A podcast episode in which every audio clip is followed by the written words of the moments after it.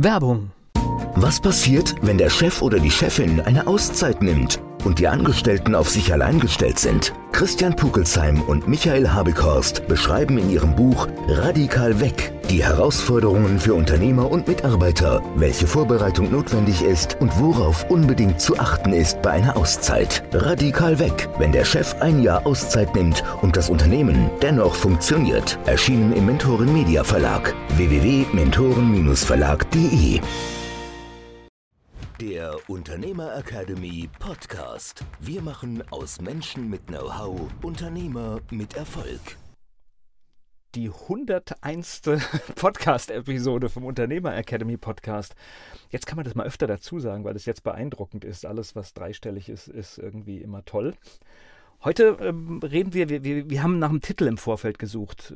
Du hast irgendwie buddhistisch Autofahren mit ins Spiel gebracht und ich finde das ganz, ganz gut. Aber in dieses Thema kommen ganz viele Kleinigkeiten noch rein, die uns eingefallen sind. Ich habe dich deswegen gefragt, deswegen haben wir darüber gesprochen, weil das ja kein feststehender Begriff ist und es ist von, von mir so eine, ich will gar nicht sagen Erfindung, sondern äh, ich konnte es nicht anders bezeichnen und es ist daher gekommen. Und vielleicht erkläre ich mal so ein bisschen, wie ich das meine. Wir haben ja beim letzten Mal in der hundertsten Folge, die man auch äh, wirklich nochmal hören kann, wir haben schönes Feedback bekommen. Vielen, vielen Dank. Haben wir ja über meinen Entwicklungsweg und über unsere aller Entwicklungswege gesprochen. Und ich habe so vor, naja, gefühlt 25 Jahren ungefähr zum ersten Mal so mit Buddhismus und asiatischen Weisheitssystemen Kontakt gehabt, weil wir eben auch, weil ich eben in, damals auch vorher schon in äh, Asien, vor allem in China, Computerteile importiert habe, ähm, einfach weil, weil, weil die in Deutschland gar nicht zu kriegen waren am Anfang und so weiter.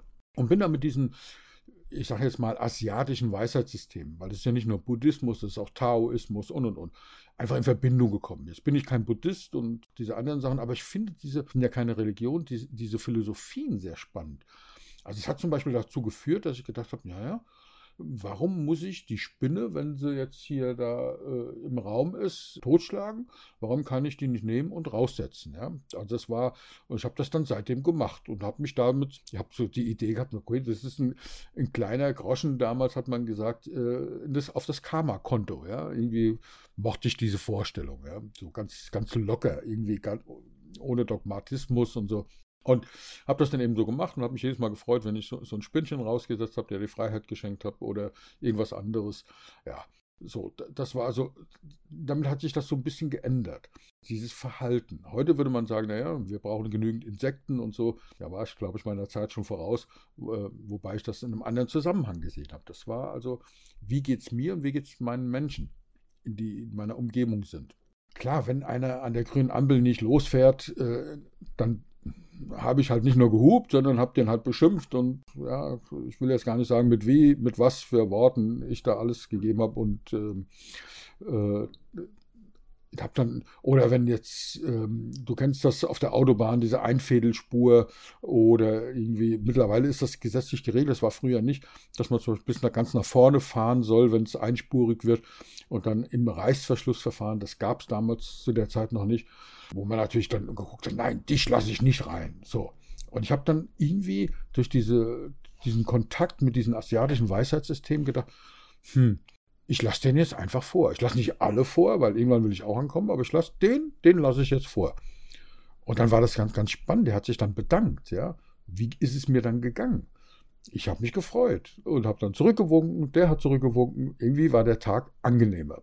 Und das habe ich mir dann so angewöhnt, ja. Und ich nenne das jetzt halt so buddhistisch Autofahren. Das hat aber mit allen möglichen Dingen, ähm, das bezieht sich nicht nur aufs Autofahren, ja. Das ist, ähm, bezieht sich in allen Dingen ich kenne Menschen, die brauchen das. Ich habe jemand äh, in meinem Umfeld, wenn ich mit dem telefoniere, eigentlich immer, wenn der im Auto ist und ich telefoniere mit ihm, dann ist es immer so, dass da ja ein Geschimpfe und ein Gefluche da ist. Das sind jetzt nicht unbedingt Kraftausdrücke, aber so, du Deppe und fahr doch und gib Gas und äh, was macht denn der und so ständig. Wo ich denke, das habe ich überhaupt nicht. Ja?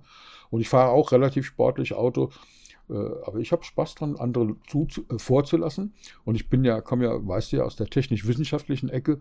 Wenn du das mal wirklich technisch-wissenschaftlich aufdröselst, du verlierst nichts das ist meine Erfahrung, das habe ich immer wieder festgestellt, wenn ich sage, ich ver verliere jetzt hier ein Zehntel der Zeit, eine Zehntelsekunde, was sich vielleicht auch am Ende des Lebens aufsummiert, dann stimmt das gar nicht, weil wenn ich für einen Moment diese eine Sekunde oder Zehntelsekunde verloren habe, dann stellt sich raus, dass der, den ich vorgelassen habe, an der nächsten Abfahrt rechts abbiegt und ich bin wieder da, wo ich vorher war.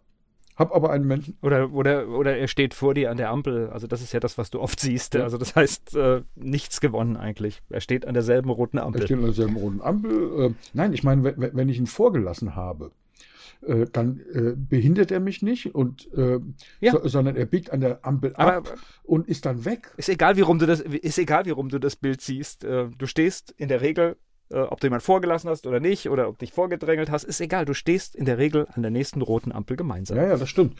Ähm, aber ich finde es viel spannender, wenn er abbiegt und ich merke, okay, ich hole dann das Stückchen wieder auf und dann guck mal, jetzt hast du den vorgelassen und es hat, es hat mich gar kein, hat mich gar keine Zeit gekostet. Es war wirklich kostenlos. Ja. Ich glaube, es kostet eine ganze Menge, weil jeder kennt das, äh, wenn du äh, dich aufregst, echauffierst und irgendwas vor dich hin äh, noch maulst. Äh, das heißt, du kriegst schlechte Laune, du kommst gestresst vielleicht bei einem Termin an und äh, vielleicht ist deine Performance dann dadurch nicht so gut und und du verlierst wegen der Unaufmerksamkeit vielleicht danach irgendetwas an einem Auftrag. Ja, nicht nur das, ich glaube nicht vielleicht, sondern ich glaube, dass, dass häufig solche Dinge eine Rolle spielen. Und die, diese, diese buddhistische Gelassenheit, wie gesagt, ich bin kein Buddhismus, ich finde äh, Buddhist, aber ich finde, die, diese Philosophie ist sehr, sehr spannend in vielen Bereichen. Diese, diese tiefe Gelassenheit. Du hast im Vorgespräch gesagt, wie hast du es gesagt, äh, wenn du es eilig hast, äh, geh Mach langsam, langsam, ja. ja. ja mach genau, langsam, ja. Das ist äh, genau das. Es macht was mit unseren Beziehungen.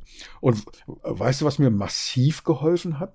Damals schon, fällt mir jetzt gerade ein, hatte ich gar nicht auf dem Schirm. Ich habe ja auf meinem Auto eine sehr hochwertige Werbung drauf. Das heißt, das habe ich schon sehr, sehr lange auf allen Autos damals.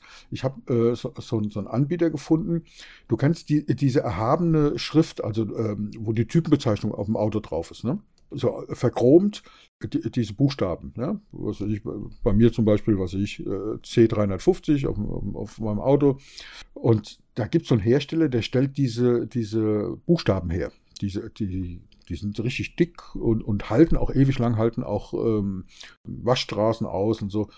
Und dann habe ich damals, schon Jahrzehnte her, habe ich gesagt, das ist ja cool, dass man das einzeln bestellen kann. Und dann habe ich ähm, meinen Namen, nämlich also von, meiner Firma, die es ja immer noch gibt, wo ich auf äh, die Einzelmandate eben abarbeite, äh, nämlich göller-mentoring.de, auf das Auto draufgeklebt. Ja, sieht sehr edel aus. Das bedeutet aber, dass mein Name auf dem Auto draufsteht. Das heißt, jeder weiß, kann googeln, wer ist denn der Depp, der jetzt da so geflucht hat. Äh, und das macht was mit dir. Ja, du, du also mit mir hat das was gemacht, weil äh, ich habe gedacht, okay, ähm, wenn du jetzt mit, dem da rumschimpfst und, und den fluchst und vielleicht sogar noch den Vogel zeigst, mal abgesehen davon, dass es auch nicht in Ordnung ist, aber so, und du überholst den und der guckt da drauf und liest, liest das dann, geht auf deine Homepage, äh, schreibt da in Social Media, solche Gedanken hatte ich. Wird wahrscheinlich nie passieren, keine Ahnung. Aber mir hat das geholfen, da runterzukommen, gelassener zu sein. Ja. Ähm, gibt ja, ich weiß nicht, ob du das kennst, bei den äh, Krankentransporten gibt es hinten den, äh, diesen Aufkleber Fahrstil okay und dann hast du eine Rufnummer, wo du anrufen kannst. Ja, super. Äh, Stimmt, ja. Äh, und äh, tatsächlich muss ich feststellen, dass seitdem diese Fahrzeuge deutlich ähm, angenehmer im Straßenverkehr unterwegs sind. Ja. Und ich habe mal den Spaß gemacht und habe da angerufen und habe jemanden vor mir gelobt und gesagt, dass der Fahrstil perfekt wäre. Hm, sehr gut, ja. Ja. Das sollten wir auch machen. Das ist auch, das ist auch so etwas, ja. Und mir hilft das. Und äh, ich habe heute Morgen eine, eine tolle Mail bekommen, ein Newsletter. Ich kenne vielleicht der, der eine oder andere Förster und Kreuz. Und wenn ich da auf die Seite von, von Peter Kreuz äh, gehe, dann gibt es heute eine schöne Geschichte von ihm. Das nennt sich Rosenthal-Effekt. Und das ist wirklich eine, eine wunderschöne Geschichte. Er sagt nämlich, dass sich der Professor Bob Rosenthal nachts in das Versuchslabor reingeschlichen hat, weil er da mit Ratten Versuche gemacht hat, in so einem Forschungslabor. Und dann hat er an die Rattenkäfige Schilder gehängt. Und zwar an, jedes, an jeden Käfig ein Schild. Und äh, auf manchen Schildern steht eben, dass die Ratte in diesem Käfig unglaublich intelligent ist. Und auf anderen steht, dass die Ratte unglaublich dumm ist. Und als ich das gelesen habe, habe ich gedacht, das kenne ich von den, von den, gibt es einen ähnlichen Versuch mit Kindern. Jetzt sind Kinder ja oder Menschen ja angeblich intelligente Wesen. Ratten, naja, sie haben sicherlich auch eine Art von Intelligenz, wie alle Tiere, aber jetzt nicht unbedingt diese Intelligenz, die man Menschen zuspricht. Glauben wir. Deswegen war ich sehr neugierig darauf, was passiert denn, wenn man das mit Ratten macht. Ne? So, also Tatsache ist, dass es natürlich völlig willkürlich war. Also es hat nicht gestimmt. Es waren ganz normale Ratten. Ja. Also das war einfach, die Schilder hat äh, dieser Bob Rosenthal nach dem Zufallsprinzip verteilt. Und was halt sehr, sehr spannend war, am nächsten Morgen kamen halt die Assistenten, die Forschungsassistenten und hat den, äh, die haben die Aufgabe, da, dass die Ratten durch so ein Labyrinth durchkommen sollten. Also es ging darum, dass diese Ratten äh, durch so ein Labyrinth durchgeführt werden ähm, und eben dabei gemessen werden, welche von denen können das schneller und, und weniger gut. Das heißt, we, äh, daraus hat man halt eben geschlossen, welche Ratte ist äh, eher mehr, mehr intelligent oder weniger intelligent, sprich dumm. Und dann haben sie das eine Woche lang gemacht ähm, und dabei hat man dann raus, raus versucht äh, zu, zu finden, ähm, wie schlagen sich diese Ratten.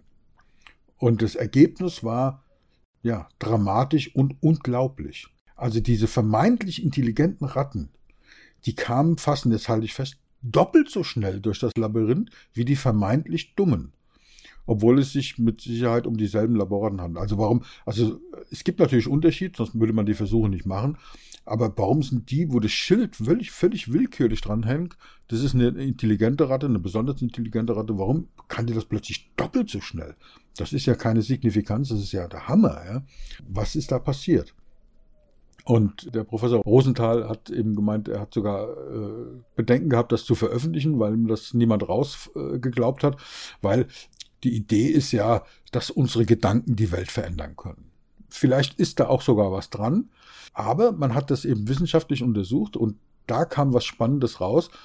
Ich glaube, dass es ähm, tatsächlich so ist, dass unsere Gedanken ein bisschen was tun, aber das ist gar nicht der Punkt. Hier ist nämlich so, dass diese Erwartungen dieser Assistenten, dieser äh, Forschungsassistenten und Assistentinnen Folgendes gemacht haben. Die haben nämlich die Art und Weise verändert, wie die mit den Ratten umgegangen sind. Und zwar auf völlig subtile Art und Weise. Das heißt, die haben die Ratten anders angefasst. Ja, die müssen die ja anfassen, um die in dieses Labyrinth reinzusetzen. Äh, die sind anders mit denen umgegangen. Äh, und damit haben die eben das Verhalten der Ratten verändert. Das heißt, äh, äh die, wenn die äh, Forschungsassistenten geglaubt haben, dass die Ratte intelligenter sei, dann haben sie sich der gegenüber herzlicher äh, verhalten, haben sie äh, vorsichtiger berührt, waren nachsichtiger. Und das ist also Zuneigung, Erwartung und Vertrauen. Das ist das, was einen Unterschied macht. Also wenn ich glaube, dass die Ratte intelligenter ist, verhalte ich mich anders. Das ist dieser Rosenthal-Effekt. Äh, wie schreibt er hier, ein Lehrstück über Erwartungshaltung und ein hervorragender Ratgeber für jede Führungskraft. Ich mag es ein bisschen ergänzen, es ist nicht nur ein Ratgeber für jede Führungskraft, es ist auch eine, ein Ratgeber für jeden Unternehmer und jede Unternehmerin und es ist meiner Meinung nach sogar ein Ratgeber für jeden Mensch. Ja, und das ist eine, eine schöne Geschichte, die mich zu diesem äh, die, als Ergänzung zu diesem Autofahren, äh, zu dem buddhistischen Autofahren bedeutet. Ne? Also nämlich naja, und wir verlieren ja nichts. Das heißt, genau, äh, wir genau. sind in einer besseren Verfassung, wenn wir so agieren. Ja, es, ja, das ist, das ist das Spannende. Außer, dass man vielleicht ein bisschen mehr Gelassenheit manchmal an den Tag legen muss, aber diese Gelassenheit zahlt sich aus.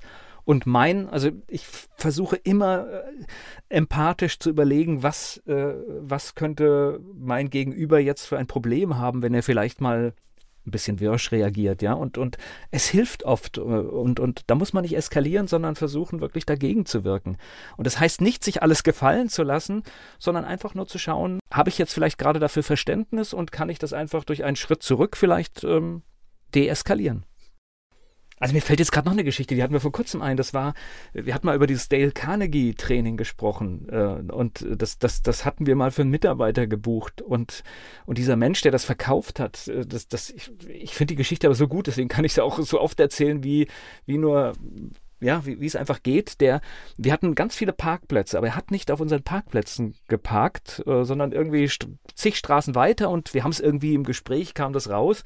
Und dann hat er mir das erklärt, dass er sagt, er stellt sich nie auf Firmenparkplätze, äh, weil er einfach nicht weiß, parkt da vielleicht der Geschäftsführer, parkt da ein Mitarbeiter und er möchte nicht in die Situation kommen, dass er in einem Gespräch sitzt und irgendjemand kommt und sagt, wer steht denn da auf meinem Parkplatz? Das wäre mir jetzt noch, ich würde noch einen draufsetzen, weil wenn das Kundenparkplätze sind zum Beispiel, dann darf er da stehen. Wenn es offensichtlich ist, wäre es ja nochmal eine andere Ich würde mich dann, genau. es ist Stimmt, Kunde, Kunde, auch nicht, wenn du, wenn du, wenn, wenn du gar kein Kunde, sondern in diesem Fall vielleicht sogar ein Lieferant wirst. Genau. Ja. Ähm, weil, stell dir vor, ich komme dorthin, ich setze wirklich noch einen drauf. Ähm, soweit kann man das, das treiben, dass man sagt, es geht nicht darum, ob ich Kunde oder Lieferant bin oder so, aber wenn ich mit denen in Kontakt komme und ich stehe dort auf dem Kundenparkplatz und ein anderer Kunde kommt und sieht, es ist kein Kundenparkplatz mehr frei und fährt deswegen vielleicht zum Mitbewerber, was passiert dann? Ähm, und deswegen finde ich das nicht nur, ähm, das ist so ein bisschen berechnend, ja, wenn der Geschäftsführer da sitzt, aber was ist denn so dieses Übergeordnete, dass, dass man sagt, ich möchte gern, dass du genügend Kunden hast. Deswegen halte ich, sorge ich dafür, dass deine Kundenparkplätze frei sind. Ja? Und äh, das, das, das finde ich. Ne? Wenn, äh, Peter Kreuz sagt, äh, es gibt so äh, ein paar sechs Gedanken, die er da zusammenfasst. Er sagt zum Beispiel, dass wir uns auf unsere Wahrnehmung achten sollen. Ja? Äh, also die, wie, wie diese Schilder, was machen diese Schilder mit uns? Ja? Beeinflussen die uns? Und steht da irgendwo ein Schild, dieser Autofahrer ist blöd? Ja, so in unserem Kopf sozusagen dieses Schild. Was macht das mit uns? Und können wir da andere Schilder hinhängen? Und äh, diese Stereotypen, die soll man vergessen, sagt er als zweiten Tipp. Und ähm, fang bei Null an. Das finde ich auch einen coolen Tipp. Also wenn jetzt Menschen dazukommen, äh, bei uns im Verlag neue Autoren oder Autorinnen oder Mitarbeiter, Teammitglieder, die so einen Ruf haben, dass wir da sagen, nee, ich kümmere mich nicht um den Ruf, sondern ich fange bei Null an. Ich gebe dem eine Chance. Ich, ich gehe einfach von dem Positiven aus. Ja. Das ist ein vierter Tipp. Identifiziere positive Eigenschaften. Such nach den, nach den Stärken und Talenten. Auch ein cooler Tipp. Ja, leg die Messlatte hoch, ja, ähm, im Sinne von ermutigen, ähm, ja, so zeige Wertschätzung, das ist, glaube ich, das, das, was über allem steht. Ja? Zeigt Wertschätzung für die, für die Talente und für die Fähigkeiten der anderen. Und wenn man eben jemand anders wertschätzt, kriegt man auch Wertschätzung zurück. Ja?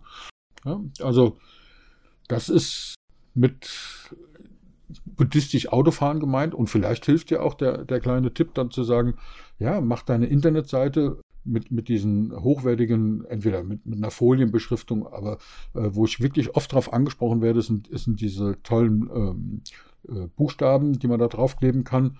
Ähm, das funktioniert natürlich nur, wenn die äh, Domain nicht so ewig lang ist, aber wir haben ja auch schon ganz am Anfang mal über Domainnamen gesprochen. Äh, also die sollten dann nicht ganz so lang sein. Aber das da draufkleben und dann sich immer denken, guck mal, wenn der jetzt an mir, wenn ich an dem vorbeifahre, weiß der, wer ich bin. Das hilft dann beim gelassenen Autofahren, beim buddhistisch Autofahren.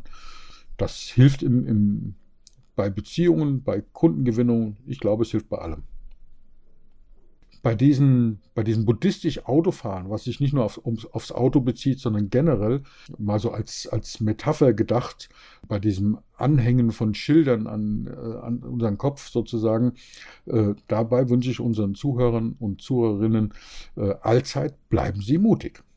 Der Unternehmer Academy Podcast. Wir machen aus Menschen mit Know-how Unternehmer mit Erfolg. Werbung was passiert, wenn der Chef oder die Chefin eine Auszeit nimmt und die Angestellten auf sich allein gestellt sind? Christian Pukelsheim und Michael Habekorst beschreiben in ihrem Buch Radikal weg die Herausforderungen für Unternehmer und Mitarbeiter, welche Vorbereitung notwendig ist und worauf unbedingt zu achten ist bei einer Auszeit. Radikal weg, wenn der Chef ein Jahr Auszeit nimmt und das Unternehmen dennoch funktioniert. Erschienen im Mentoren Media Verlag www.mentoren-verlag.de